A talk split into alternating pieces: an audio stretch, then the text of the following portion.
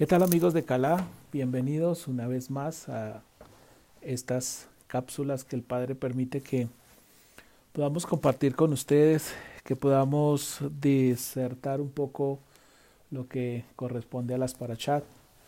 Hemos terminado el estudio de la parachá Nipsavin y el estudio de la parachá Bayelek, pero quiero devolverme un poco a mirar eh, la Haptará de Nipsabin en Isaías 62, 1, que dice, en aras de Sión no me quedaré en silencio y en aras de Jerusalén no me quedaré quieto, hasta que su victoria emerja como una luz brillante y su salvación como una antorcha encendida. Las naciones percibirán tu justicia y todos los reyes tu honor. Serás llamada con un nuevo nombre que Yahweh designará. Serás una corona de esplendor en manos de Yahweh, una corona real en la palma de tu Elohim. No serás más llamada abandonada, ni de tu tierra se dirá más lugar de desolación, sino serás llamada ella es mi deseo, y tu tierra será llamada habitada. Pues Yahweh se complacerá en ti, y tu tierra será habitada.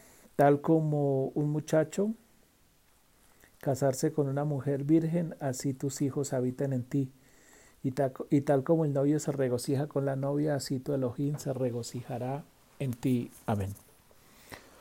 Esta paracha Nipsabin, todos sabemos que significa estad firmes.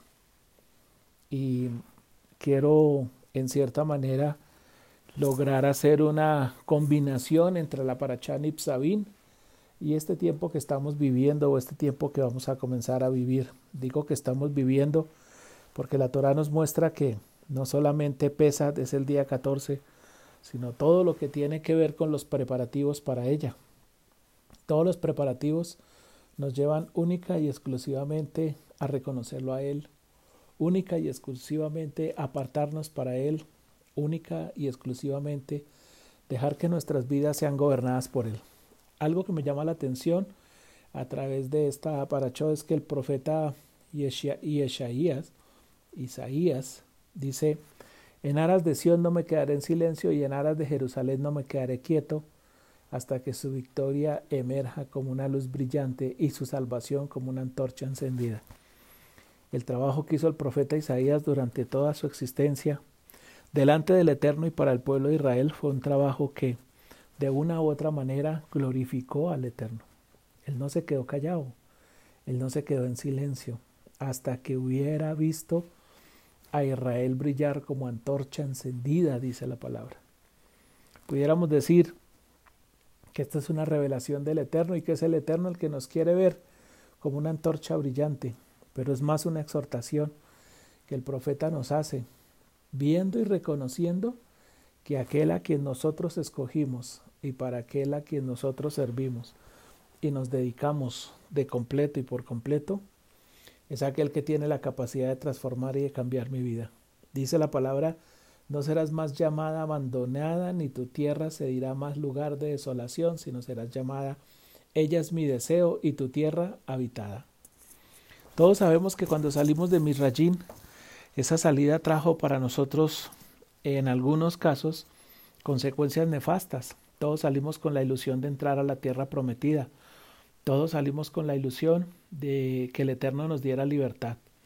Pero algo que me llama poderosamente la atención es que mientras transcurrimos por el desierto, fue más el deseo de la muerte el que nos invadió, el que caminó con nosotros, que realmente el deseo de la vida.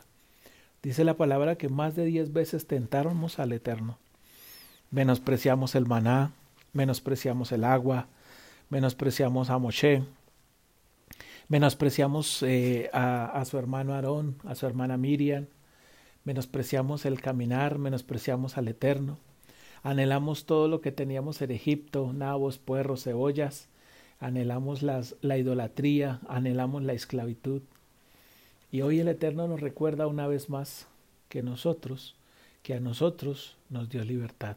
No estamos solos, no nos han abandonado, no somos una tierra de desolación, no somos un desierto como muchos quieren hacernos ver. No somos los que estamos en maldición porque cumplimos la Torá, cumplimos la ley. No somos los que eh, hemos sido desplazados por los pueblos y por las naciones, al contrario, Dice la palabra que hasta que no vea la luz brillante y la salvación en nosotros como antorcha encendida, el profeta no dejó de hablar.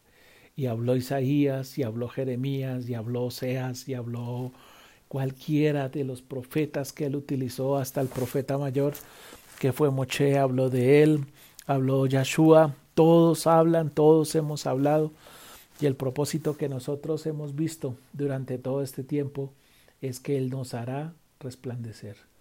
Dice la palabra en el paso 5, y tal como un muchacho, y tal como es digno un muchacho de casarse con una mujer virgen, así es digno que tus hijos habiten en ti, dice el profeta, y nos muestra la dignidad que nosotros tenemos delante del Eterno. Y tal como el novio se regocija con la novia, así tu Elohim se regocijará en ti. Nosotros somos los responsables de que el Eterno se regocije en nosotros y con nosotros. Nosotros somos los responsables y los que permitimos que el Eterno se glorifique en nosotros. Tenemos hoy una gran oportunidad y es este Pesat. Tenemos una gran oportunidad y es este tiempo de los Mazot. Dejar la levadura a un lado, sacar la levadura de nosotros, dejar que realmente Él comience a limpiar, a purificar, a transformar eso es lo que va a hacer que realmente nuestra vida sea transformada. Tenemos una oportunidad grande en esta cuenta del Haomer. Esta cuenta que nos llevará a acercarnos nuevamente a recordar que estuvimos a los pies del monte y como dice su palabra en Shemó 19, dice que el Eterno descendió en una nube espesa. La oportunidad de verlo descender, la oportunidad de escucharlo, la oportunidad de romper todos, todos aquellos obstáculos que nos impiden acercarnos a Él. Este es un tiempo de oportunidades. No lo dejes perder, hermano. No dejes que estas oportunidades se pierdan sencillamente porque o no entendemos la Torá, o no entendemos el significado de la fiesta, o no entendemos los tiempos, o no entendemos lo que el Eterno nos quiere dar. O nos acostumbramos solamente a que nos hablen de maravillas, bendiciones, milagros, prodigios, prosperidad y nos olvidamos que realmente es nuestro trabajo ganar, no ganarnos, sino es nuestro trabajo mantenernos y poder disfrutar esta oportunidad que Él nos da. No me queda más que agradecerle al Eterno por estos tiempos y permitir que tengamos unas felices fiestas, que permitir que, que Él permita más bien que nosotros podamos disfrutar de la bendición que Él tiene para nosotros. Gracias hermanos, bendiciones y Hapsamea Pesa, Hapsamea Masot y Hapsamea este tiempo de la cuenta del Haomer. Bendiciones.